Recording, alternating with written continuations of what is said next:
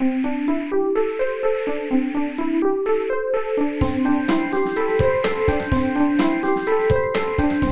速中文，Slow Chinese。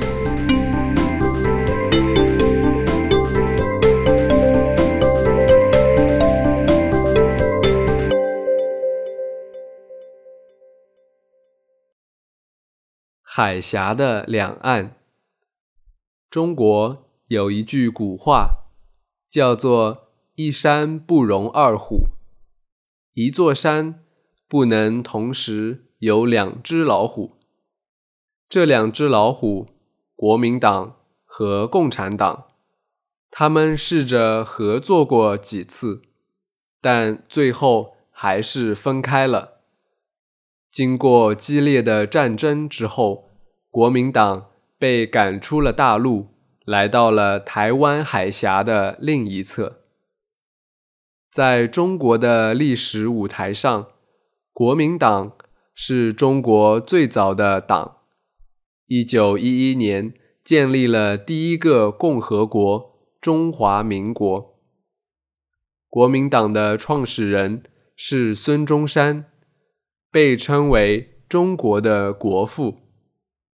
一九四九年，共产党打赢了内战，在北京建立了中华人民共和国。从此，世界上有了两个代表中国的政府，但实际上，他们都没有统治整个中国。后来，人们直接。把大陆的中国叫中国，把岛上的中国叫台湾。台湾是一个富饶美丽的小岛，这是一个迷你的中国，也有自己的特色。说它是迷你的中国，是因为很多台湾人祖辈都来自大陆。国民党去台湾的时候，带去了很多人，除了军人，还有学者、科学家和艺术家等等。一九五五年，我家乡台州的大陈岛，岛上的居民几乎全部跟随国民党去了台湾，所以在台湾至今生活着一些。跟我说着同样方言的人，同样的情况在台湾有很多很多。国民党去台湾的时候，还带走了很多珍贵的文物和资料，所以北京有故宫，台北也有一个故宫。台湾也有自己的特色，是因为。各种不同背景的人在台湾相遇，产生新的文化。台湾还有很多原住民，他们的文化也造就了今天的台湾文化。半个世纪以来，从一开始两方都想要进攻对岸，到现在两岸开始合作交流。海峡两岸的关系已经达到历史上最好的情况。台湾比大陆更早开始了民主化，所以在文化、经济、政治上比大陆发展的要快得多。可以这么说，台湾是中国走向世界的大门。一九七零年代，台湾。和韩国、香港以及新加坡一起被称为亚洲四小龙。